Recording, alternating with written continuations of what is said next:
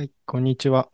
大地と心のラジオです、えーこのポッドキャストは、大地と関わりながら人間の生き方について探求している人たちが、日々の経験や見聞きしたことに対して言葉を紡いでいく、そんな番組です。えーちょっと前までは、持続可能な呼吸を考える会っていう、僕、的場優斗の個人番組だったんですけど、今後は基本的に誰かと一緒に喋ることを中心にしていこうと思っていて、えー前回までの3回で、えー、木こり見習い兼リトリートデザイナーの翔子さんと喋りました。で、翔子さんとは、まあ、月1回収録をして、多分毎月3エピソードぐらい収録していきたいと思ってるんですけど、えーそんな感じでもう一人毎月固定ゲストという形で出てもらおうと思っている方がいて、今日はその方と一緒です。えー今日のゲストはまーちゃんです。よろしくお願いします。よろしくお願いします。まー、ちゃんです。一応肩書きをお願いします。はい。えっと、僕は、小松学と言います。で、えー自然体研究家と自然の百姓という、えー立場で、今、茨城県の大子町というところに、うん家族6人で暮らしています。はい。はい。ありがとうございます。えっ、と、まーちゃんって呼んでますが、まあ、小松学さんです。で、まーちゃんから僕はまとちゃんと呼ばれてるので、この後の対話では、まーちゃん、まとちゃんと呼び合う感じでいきたいと思います。で、まあ僕から見ると、大学の先輩であり、大学、僕が大学生の時に、すでに大学の近くで畑を何年も、自然農の畑を何年もされてて、で、まあ僕がちょっと遊びに行かせてもらったりしてるうちに仲良くなって、で、4年前かな？まー、ちゃん一家が今僕らが住んでいる茨城県の大子町っていうところに移住してきて、その3年後、僕も後を追うような形で、えー大子町に移住してきて、今は週1回自然農の研修を受けさせてもらってたりとか、あとは自然体研究所っていう、もう一人メンバーがいるんですけど、自然体研究所っていう活動、何をし、いや、なんだろうね、あれは。まあ、第一に関わる、あれこれ、遊びだったり、生活に必要なことを助け合ったりとか、体のこと、心のことを、あれこれ喋ったり、探求したり、相撲したりしながら、楽しく活動してるユニットです。で、今日はまあ、翔子さんの時はちょっと特定のテーマを決めるっていう形で喋ってるんですけど、まあ今回、まー、ちゃんと僕は今同じ場所にいて収録してるし、まあ実は今日も一緒に半日過ごして、一緒に竹を切って草を買って、で切り出した竹で竹炭を作ったりっていう時間を過ごした後なので、まあ結構日常的に同じ体験を共有してたりもするので、何かこれっていうテーマを決めるよりは、よりいつも喋ってるような感じで、なんだろう、今の状態をお互いにシェアして、そうやってると、だんだん勝手に今探求したいテーマっていうのがお互い出てくると思うので、そんな感じで今日は喋っていけたらいいかなと思ってます。というわけで、今、どんな、どんな状態ですか？そうですね。あの、このポッドキャスト聞いてくださる方たちも、こう、いろんなタイミングで聞いてると思うので、うん。どんな、こう、体調とか、うん。うん、どんな、こう、あの、気持ちの波にいるかみたいなのって、本当に人それぞれだと思うんですけど、結構こう、話し手としてこう話すときも、別に本当にフラットで、うんこう、常にこう落ち着いた状態であるっていうわけではもちろんなくて、どんな人でも、こう、中間の真ん中の状態って多分あんまりなくて、うん。こう、すごく落ち着いてるとか、めちゃくちゃ疲れてるとか、こう興奮してるとかっていう中の、こうグラデーションに位置してると思うので、うん。なんか、こう、今僕は、あの、どんな感じかっていうのをさ最初に言うのって結構、あの、いいかなと思ってるんですけど、うんそういう意味だと、めちゃくちゃ疲れてます。そうだよね。今日は結構ハードだったね。あの、月に一回、その自然体研究所のメンバーで、今、あの、まあ、三人、僕とまとちゃんと、あと、よっちゃんっていう、うんあの、これも仲良しで、筑波時代から、あの、一緒に大子町に今、暮らしてて、うん一回このうんあの番組にも出た、出てもらったことがあります。オーガニック庭師のよっちゃんです。あの、うんちの話とか、風の話とかを してくれたよっちゃんで、あの、いいね気になる方は過去を遡って聞いてみてください。車の中から撮ったからちょっと音悪いかもしれないけど、あの内容はすごい面白くて、あとちょっと長いんですけど、ぜひ聞いてみてください。いいね。うん。あの、そう、それで僕とまとちゃんとよっちゃんの三人で、まあ、週一、本当に集まっては、えっ、と、三人で集まるときに何するかっていうと、それぞれの、まあ、自分たちの家の拠点を中心に、あの、なんていうんですか、環境整備うん。っていう言葉がいいとは思うんだけど、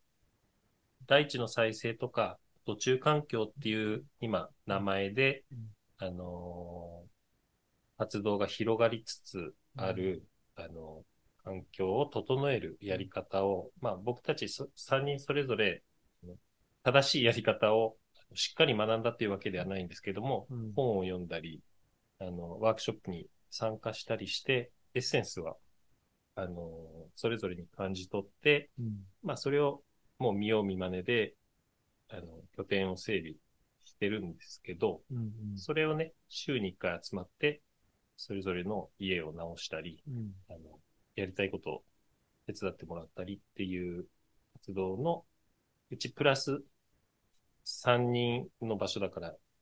月のうち3回、うんうん。1回ずつ行って、うん。で、もう1週は、あの全員で集まって竹炭をうん。焼く日を決めてやってる。それはまーちゃんの拠点で、まーちゃんの家の裏に竹林があって、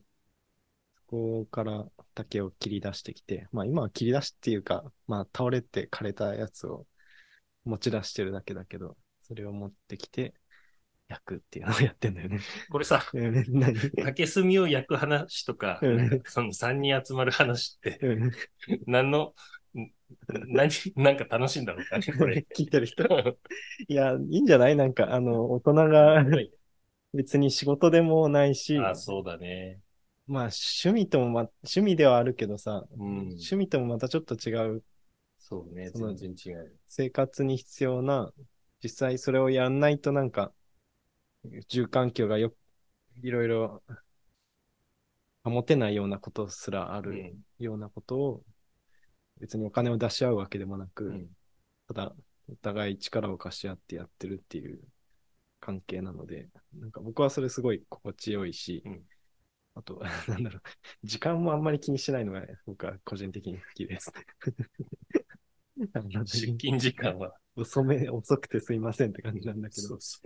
あの、起きて、いろいろ自分、まず自分のことをいろいろやってから出かけて、なんとなく3人集まって始まるし、もちろん子供もその環境にいるから、うん。途中で遊んだりもするしね。うん。うん。ってなことをやっております。だから、あの、竹炭も、うん。あの、一応ね、突っ込んで話すと、うん。あの、竹って、今日本だと生えすぎちゃって、うん。あの、困るから伐採したり、うん。もちろん手が入らないような場所だと、すごく増えすぎちゃうから、どう対策しようかみたいなことが日本中できっとうん。あの求められてたり、本当困ってる場所がたくさんあると思うんだけど、その竹っていう植物の性質をほ本当にうまく使うと、うん地球にとって人間にとっていいことずくめ、本当にこう、びっくりするぐらい、あの、お役立ち植物だから、うんそれをね、あの、間伐してり、あの、竹をきれいにすると、竹林も環境良くなるし、その竹を焼いて炭にして、それを、あの、土壌改良とか、うん。あの、土の中にこう、うまく、あの、役立てていくと、空気が、森が、うん。土壌が整っていくっていう、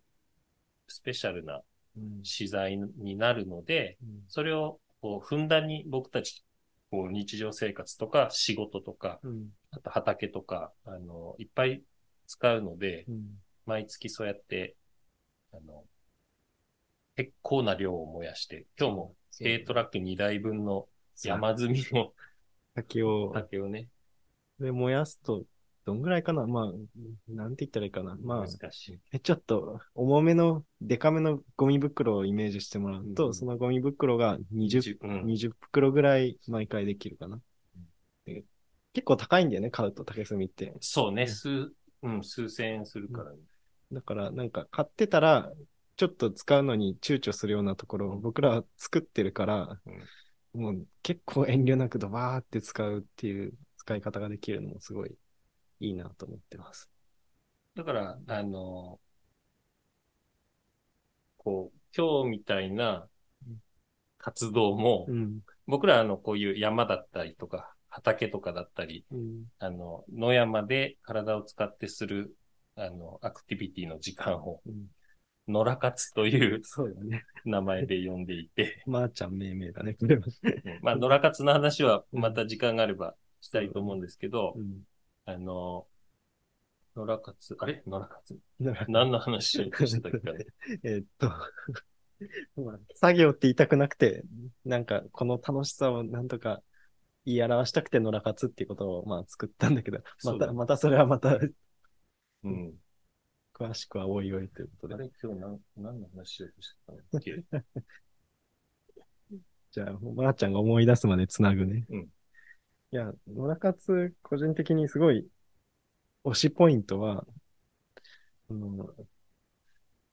さっきも言ったけど、趣味、趣味でもあるんだけど、単に趣味でもなく、本当に生活に必要なことをやってるんですよ。だから、労働でもあるんですよ。で、労働とか作業っていう言葉で、普通は言い表されるものを内容としてはやってんだけど、でもそれが同時に遊びでもあり、探求の場でもあり、うん、何の探求かっていうと、もちろん自然がこんな不思議さがあって面白いっていうのもあるし、あとは体のことも僕らは結構いろいろ楽しんでるので、例えば古武術的な体の使い方を使って、どうやって力まずに道具を使えるかとか、どうやってあんまり疲れずに重いものを運べるかとか、そういう探求も入ってたりとか。あとは、まあ休憩中だったり、手を動かしながらだったりっていう時にする会話がね、僕はすごく好きで、あの、特にまーちゃんと二人で畑やってると、いろんな話をするんですよ。うん、で、今の話ちょっと 録音しとけばよかったって思うぐらい面白い話になることも多くて、まあ、ある意味、このポッドキャストも、その一部をちょっとお裾分けというか、実際に農作業しながら聞いてくれる人もいるかもしれないし、どこかで大子町から離れて和紙の原料の構造を手で扱いながら聞いてくれる人もいるかもしれない。誰かわかんないけどね、いるかもしれないので。で、あ、思い出したま思い出した。よかったそれで、あの、今日もう、ん、そうやって竹炭をさ、うん、あの、20袋分ぐらい焼くっていう、まあ、野良活をしてたけど、うん。それも、なんていうの、僕たち、いわば成人男性がうん、一日、うん。あの、時間をこう、費やして、うん。なんか、活動した時にさ、うん。あの、なんか、経済学的な指標で言うと、うん。なんか生み出している、うん。こう、資産の増大みたいなのは、目に見えてあるわけではない。誰かが誰かに。うん。例えば僕んちの裏山の竹やぶがうん。ちょっと綺麗になったっていう効果がうん。あるわけだから、うん。それに対してまとちゃんとか、うん。もう一人のよっちゃんに、今日はありがとうって言って日当を渡すわけでもないうん。し。で、もう、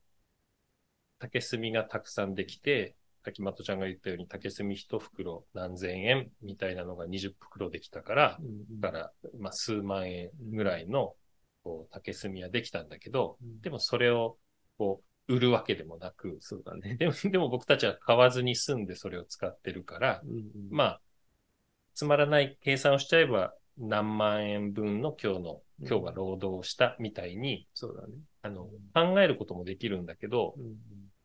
あの、まとちゃんもさっき言ってたと思うけど、僕らあえて全く意識にそれを登らせないで、うんうん。竹やぶが綺麗になる気持ちうんで、竹炭を焼いて、うん。もう今日なんか日中30度近くまで上がった中、暑かったね。もう、竹炭焼くときって高温で一気にガーッと焼いてしまうと、あの、とてもいい炭ができるので、うん。ちょっと、まあ、きちんと防火対策はしてますが、うん。あの、勢い良い炎がドーンと上がって、うん。ほんと近寄れないぐらいね、4メートルぐらい。うん。そう最大風速的にはそれぐらいかな。で、もう本当に、こう、筋肉労働して過ごしたけど、うん。なんかそこ、そのなんか楽しさとか疲れとか価値とかっていうのをこう、もうごちゃ混ぜになって、今日は楽しかったみたいにして帰ってうん。終わりみたいなさ、一日があるわけじゃない？はいはいはい。これだから、あの、うんと、ある、面大人的な人からしたら、うん。あの、何やってんのっていう、あ遊んでんのみたいな、うん。あの、時間を今日過ごしたわけじゃない。そうだね。でも、なんかもう、こう、今日一日過ごした実感としては、うん。よく生きたな、みたいなうん。実感がすごく、おそらく3人ともあって、うん。うんなんか、こういう感じが、なんかどうも、僕は好きらしいうんし、なんか、こういうのがいいなと思ってるよっていう話をちょっとうん今したくなってるかな。うんうんうんそうだね。いや、これの価値は何だろうみたいなのを、ちょっと真面目に机の上で考えたこともあるんだけど、うん。例えばその、ハンナ・アーレントが労働と仕事と活動っていうのを分けて、人間の、まあ、やることを論じてて、うん。労働っていうのはすぐ消費される、まあ、その日当だったり、その日々の食べ物を得るための仕事だったりっていうが作り出した成果物がすぐに消費されるのが労働で、仕事っていうのはもうちょっとなんか、クラフトマンシップみたいな、なんか技術を継承していくとか、人間が、あの、なんていうんだ、蓄積してきたものを継承していくとか、より発展させていくみたいな面があり、で、活動っていうのは、あんまりそういうものにとらわれない遊びだったり、探求活動だったりっていう、まあ僕は割とそういうふうに理解してんだけど、お、全部じゃんって思って。いや、今、今日の、そう。生活の糧になってるから、竹炭は消費されて使われるものだけど、なんだろう。それをやるための技術とか、うん。体の使い方とかは仕事として受け継いでいけるものだし、それこそ燃やしながら子供たちもちらちら見てたけど、ああいうのも、やっぱり全く知らないのと、幼い時から環境にあって、ちらちら見てるのでは全然違うと思うし、これ、こんぐらいの太さの竹を投げ込むとこんぐらい火が燃えて、ちょっとここまで近づくと危なくて、みたいな、そういうのって、経験として積んでいくものとしてすごくいいなと思ってるし、で、もちろん楽しいし、なんか充実してるみたいな。そこが、うん、真面目に考えるとそういう分析もできる。そうね。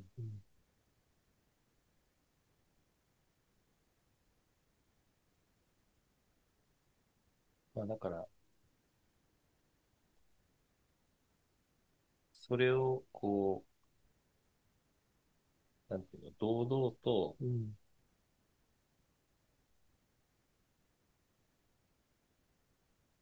こう胸を張ってやるのがうん。結構大変だったりするんで、なんか、うんあの、どうやって生きていくんだってうん。言われる、言われるんですよ。誰に？誰に？いろんな人に。うちの両親とかもそうなんですけど。うんでもそれ、それってあれだよね。どうやって生きていくんだっていう問いかけって、丁寧に、あの、意味を聞い、多分尋ねていったら、うん。どのように、うん。あの、生活費をうん。稼ぐ、稼いで生きていくんだっていうことだよね。多分そうだね。そうだね。うん それにはどう答えようかね。えーそれは、あの、多分、この、ポッドキャストのう、ん。こう、もう、永続的なうんテーマにきっとなるだろうから、うんなんか、皆さんも、いや、まあ、聞いてくださってる方も。なんか、こう、今、まとちゃんが話した、あの、労働と、うん。なんだっけ、何か労いろいろ働と仕事とかそうそううん。その、多分、グラデーションの中で、うん。こう、自分の時間を、なんか今、本人で切り分けてるわけではないけど、うん。うん。そのし、労働的な時間をしてたり、うん。活動的な時間をしてたりっていうのがあるけど、うん。きっとその時に、こう、お金を稼ぐっていうのをうん。どこで使うかみたいな、うん。あ何によどの、どのグラデーションのところでうん。お金を稼ぐかっていうのを、うん多分皆さんもお悩みになってるというか、うん。ね、人生って多分そうなってくると思うけど、うん。なので、こう、そこはまあ置いといて、僕はなぜかし、なぜかしらうん。不思議ないろんなこうご縁とか、うん。あのー社会制度とか、うん。いろいろ活用して、うんあの、家族の生活費っていう、現金収入はなんとか、まあ、うまくいってるので、うん。そこまで気にせずに生きてるんですけど、うん。その辺の話も多分、今後出てくるでしょそうだね。う。うんうん。今日は、そっちっていうよりは、なんだろうかな。そうだね。うんうん。気長に行きましょう。そうだね。やめるつもりはないので、これを別に何何回やるかわかんないけど。なまあ、そういう意味で言うと、僕は今、あの、年で言うと46歳で、うんあの、1976年生まれなんですけど、もう自然の、自然のっていう、あの、耕さないで、虫や草を敵としないっていう言い方でやってる農農業のやり方の一つで自然農っていう言葉があるんですけど、その自然農による農作業をもう20年ぐらいやってんのかな。だからなんか、あの、こう、まあ、しかもこう、稼ぐことをそこまでこう、あの、稼ぐために自然のやんなきゃっていうのをうん自分の中で無意識にこう、うんあんまりこう生活費を稼ぐイコール自然ので何、どうにかするっていうのを、うんあの、わざと頑張らずにうん。20年間なんとかやってきたっうん。ていうのもあって、うん。こう、畑に立つ時間をシンプルに楽しんでたり、うん。今日みたいに竹炭焼いて楽しかったっていう、で、いくらも稼いでないみたいなのを全然こう、思考の中でうん。こう、問いか、問い直さないで20年間こう生きてきたから、うん。結構こう、手というか習慣的にも楽しめちゃうんですけど、うん。まとちゃんはさ、うん。こう、今日とかもそうだし、うん。他にもいろいろ野良活をしてて、はい。なんかその、俺今何やってんだろうみたいなのって、ああ。どうな、どういう、そうだね。まあ、ちょっと今の立場的に、期限付きだけど、茨城県の地域おこし協力隊っていう身分でさせてもらってることもあって、まあ、そこにお金が直接発生してるわけじゃないんだけど、日々自分の活動のためのやることに対して、今は月あたりまあ生活できるぐらいの給料はもらえていて、で、一応僕も、例えば今日何にしましたか？みたいなのは、1日1行ぐらいで報告書いてるんだけど、そのところには今日は例えば、里山再生活動、かっこ竹炭作りみたいに書くわけです。うんだからまあ、一応今の僕にとっては、それもお金が入ってくる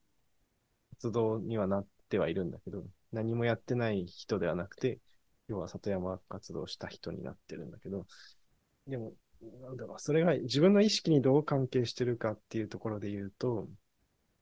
例えば本格的に移住してくる前、で、地域おこし協力隊に就任する前にも、